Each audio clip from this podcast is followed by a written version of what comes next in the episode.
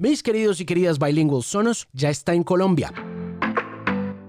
Es el sistema de sonido más cool del planeta y llega para que usted se olvide de parlantes Bluetooth que se desconectan o que no se conectan del todo o que interrumpen su música cuando entra una llamada telefónica. Construya a su medida sus sonos, descargue la app y conéctela a su servicio de streaming favorito para que se prepare para una experiencia digital de sonido muy importante. Yo creo que la más importante del siglo XXI y yo creo que la más importante de su vida también. Conozca más en sonos.com y antójese de un Sonos ya. Alejandro Marín, el estado de la música, la tecnología, la radio y la vida en la era de la Internet. Este es el Bilingual Podcast. Alejandro y Alejandro 2020 es el año tocayo desde México, Alejandro Franco, desde Colombia, Alejandro Marín. Y quiero pasar un momento a hablar de la radio hablada, como estábamos conversándolo al comienzo, querido Tocayo, porque me mencionabas la importancia que tuvo el programa en las franjas de sintonía en un horario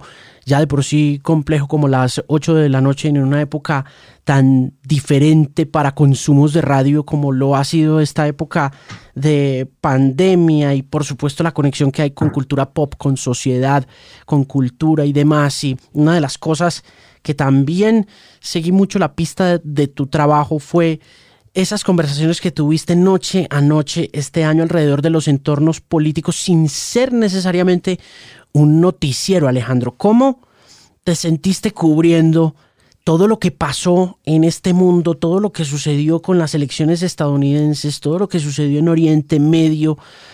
¿Cómo cambió o cómo se transformó esa conversación y esa discusión y cómo seguramente crees que haya transformado al oyente de una nueva radio? Tocayo, sin duda alguna es un año muy interesante para dedicarnos a lo que nos dedicamos, ¿no? Para estar frente a un micrófono, con la contingencia en todos los sentidos, creo que la responsabilidad crece cuando tienes algo que decir. Y creo que ha sido algo que no teníamos planeado ninguno de hacer. Tú también tienes un camino propio al respecto que también me gustaría escuchar.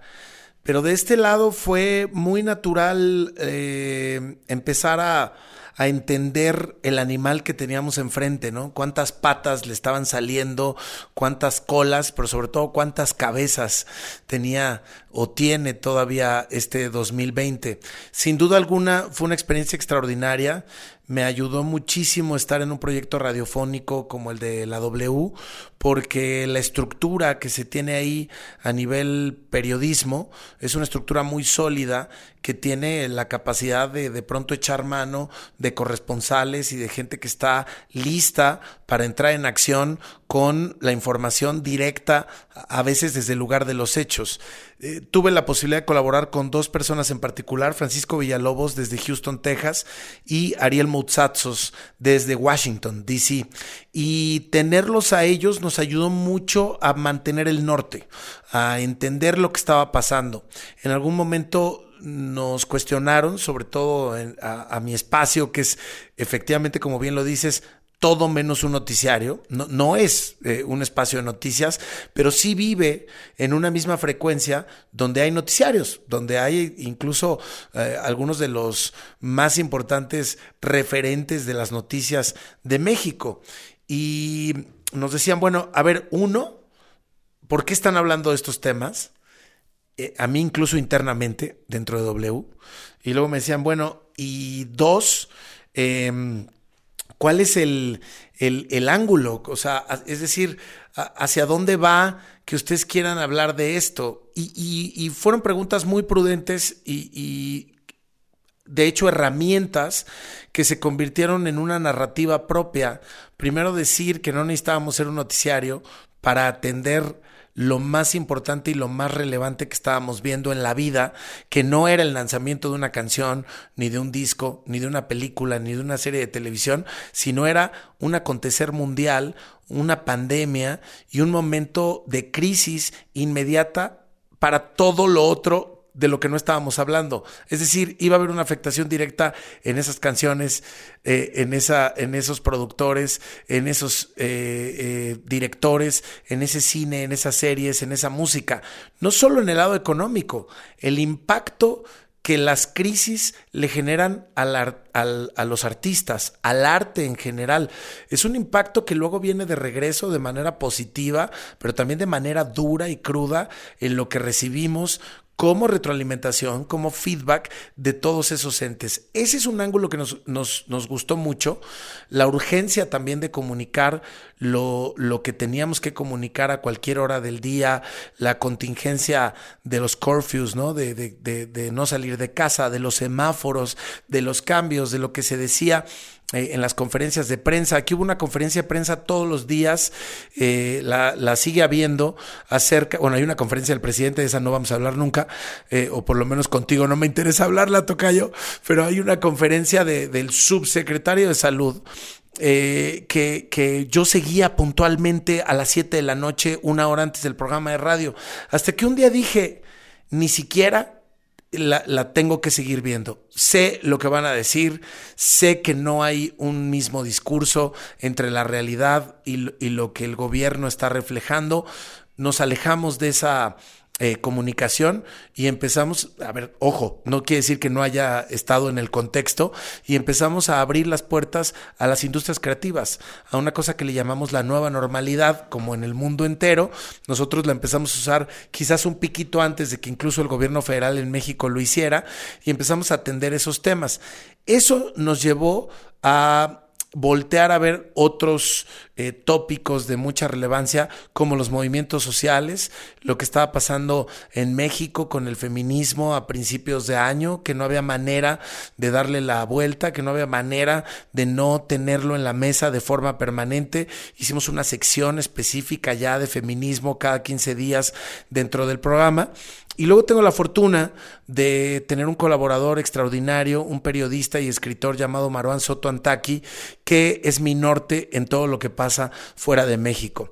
Muchos nos decían también, ¿por qué hablan de cosas que no son de México?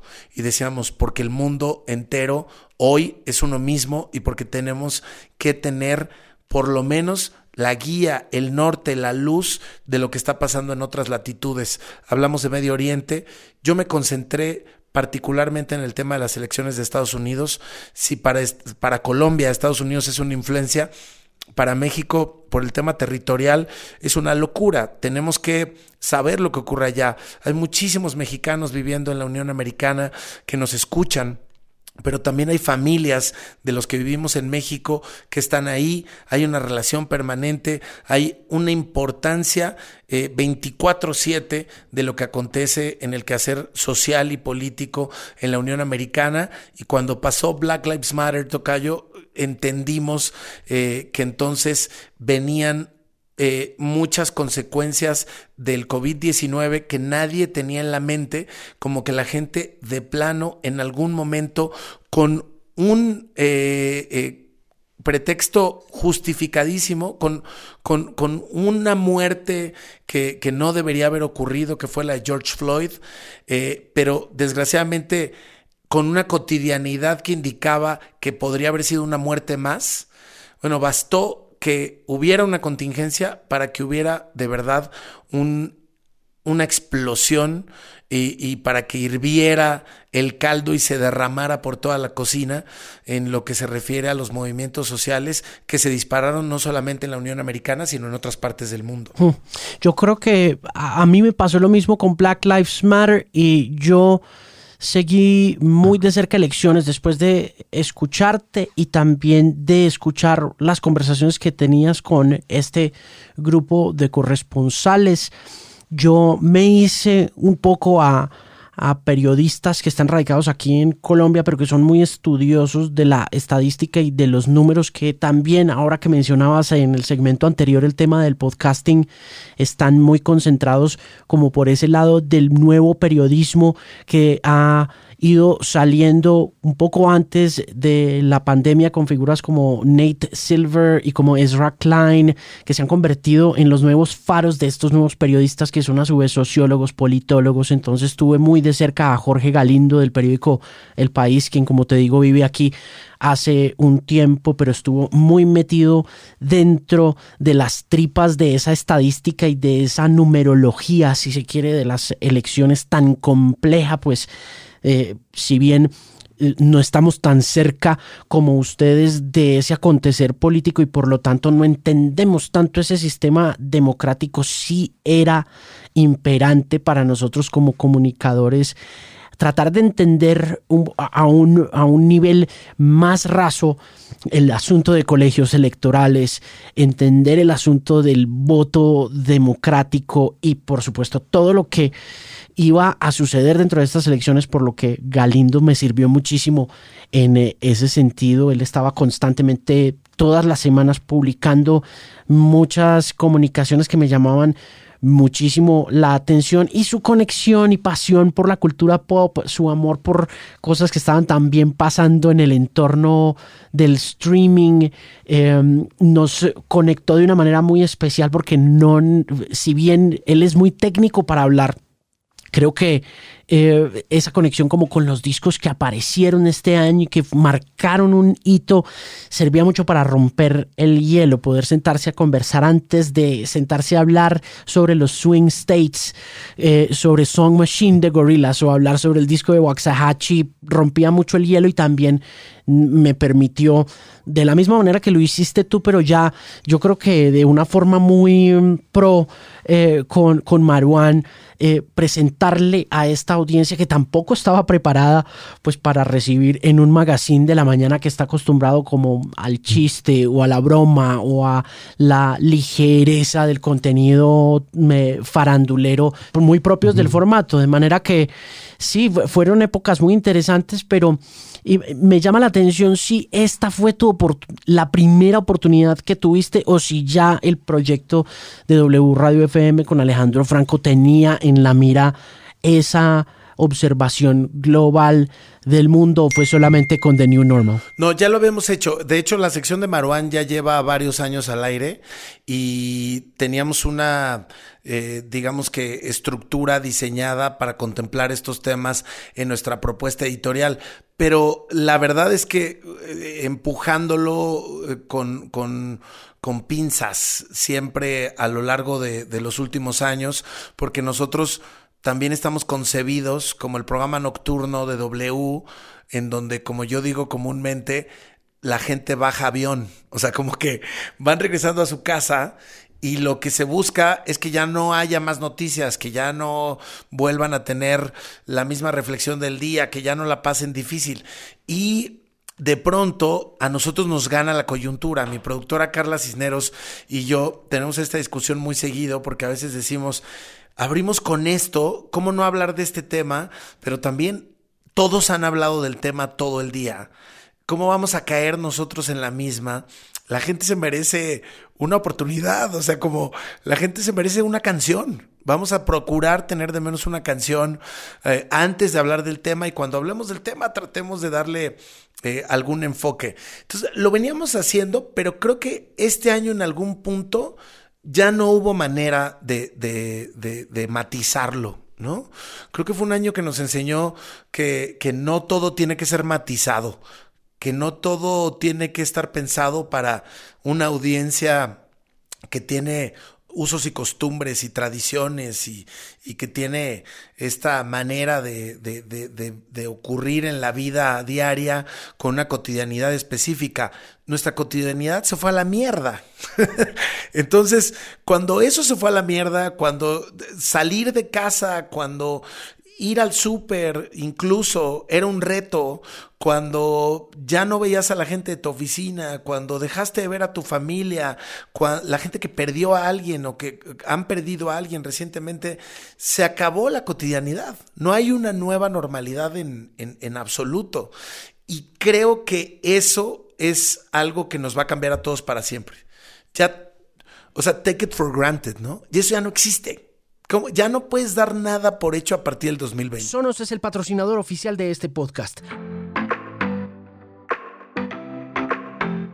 Mis queridos y queridas bilingües, cuando yo era niño soñaba con cosas que parecían imposibles y una de ellas era tener un equipo de sonido que sonara en todas las habitaciones de la casa sin necesidad de cables, sin ocupar mucho espacio y sobre todo embelleciendo con diseño y sonido todo mi entorno. Por eso, cuando descubrí Sonos, supe que podía cumplir todos esos sueños imposibles. Y ahora usted puede vivir esa experiencia Sonos también, porque Sonos está en Colombia. Así que construya su equipo de sonido ideal, conéctelo a su servicio de streaming y podcast favorito y disfrute como nunca una gran experiencia digital. Sonos está ya en el país y está en el Bilingual Podcast para poder evitar esa conversación que mm, tarde o temprano se iba a tener que tener con gerencias y con directivos alrededor de por qué están hablando de eso, como te pasó a ti. A mí me sucedió que esa cercanía a través de las tecnologías nuevas, de Zoom, de Google Meets y de todas esas cosas, me permitió acercarme a figuras que han vivido el tema del racismo que llegó a su punto más crítico con la muerte de George Floyd en Minneapolis, en Minnesota, en ocasiones anteriores y que fueron eh, en, sí mismas muy revolucionarias y, que se estuvieron ahí paradas eh, por los derechos de las negritudes que este año vieron desaparecer a dos de sus figuras más importantes en materia de derechos civiles como John Lewis y como la Justice Ruth Bader Ginsburg. Entonces, conversar con Aloe Black, conversar con con Nile Rogers, conversar con el mismo Yotuel de los Orishas, con Carlos Alomar, que fue productor de Soda Stereo y fue guitarrista de David Bowie, y entender un poco sus miradas como músicos, pero también en ocasiones anteriores como activistas de ese movimiento que alcanzó su cúspide después de la muerte de Floyd, fue también una manera de presentar las conversaciones que había que tener, como lo dices tú, desde las perspectivas de la cultura pop.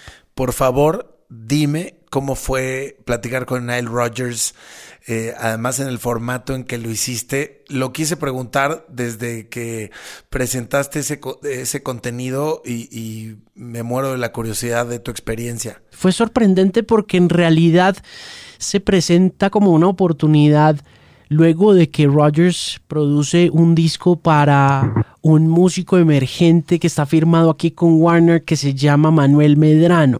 Y mm. él graba esta canción con, con Medrano y me dicen, mira, Nile Rogers acaba de producirle a Medrano una canción y digo yo, wow, eso es, eso es bien, esas palabras mayores y nos da 10 minutos, nos da 13 minutos para conversar con él. Vamos a hablar puntualmente de, del tema de, Medrano y eh, yo lo que hice fue armarme en la parte de atrás del, de la biblioteca de un par de discos que me regalaron, un par de vinilos de Chic y de, y de, y de Sister Sledge. y el tipo los vio de una y se emocionó mucho con ese detalle. comenzamos a conversar sobre Medrano y, y, de repente él mismo terminó hablando de, de Black Lives Matter porque eh, había recién sucedido la muerte de George Floyd.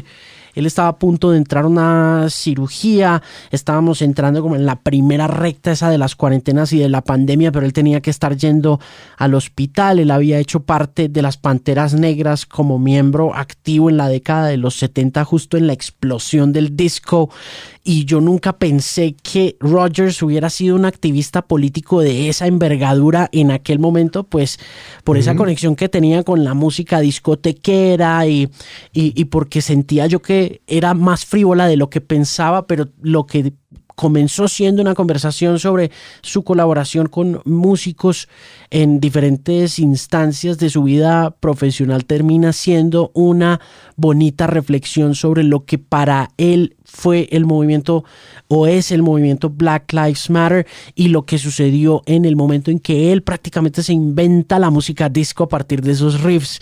Entonces fue muy satisfactorio tener ese eh, testimonio y condensar a través de él política, sociedad, eh, mm. raza, racismo eh, y el peligro inminente que representó para todos nosotros la presidencia de Donald Trump. Definitivamente vamos a hablar más del tema Trump más adelante. Yo nada más para cerrar en Black Lives Matter, debería decirte que una de las cosas que más me sorprendió y se convirtió en mi disco del año es el RTJ4 de Ron the Jules, que, que es un discazo, pero además es que estaba ya en la cotidianidad de la violencia a partir del racismo en Estados Unidos, la muerte de George Floyd, que me sorprende Walking in the Snow, esa canción de Ron the Jules, que narra de manera literal la muerte de George Floyd, hablando de la muerte de otro eh, afroamericano en otro momento de la historia, no en el 2020 la muerte de George Floyd. Eh, con eso me quedo, con, con recordar que Black Lives Matter no es un movimiento que ocurrió en el 2020, sino que es la consecuencia necesaria e imperante de levantar la voz y de dejar de decir yo mejor no opino en este tema. Si uno no opina, está siendo parte del problema. Ese es el gran aprendizaje. Vamos a seguir con más en este especial. Es el 2020, el año tocayo desde Colombia, Alejandro Marín, y desde México, Alejandro Franco. Sonos es el patrocinador oficial de este podcast. Pero más que un patrocinador, es mi equipo de sonido personal hace unos buenos años ya. Y ahora llega a Colombia para convertirse en su sistema de sonido, con la más alta fidelidad, conectividad y elegancia que uno siempre ha soñado tener en un equipo de sonido. No puedo estar más contento de saber que Sonos presenta el podcast y sobre todo que ahora usted puede vivir la experiencia Sonos como yo lo he hecho. Conozca más sobre Sonos en sonos.com.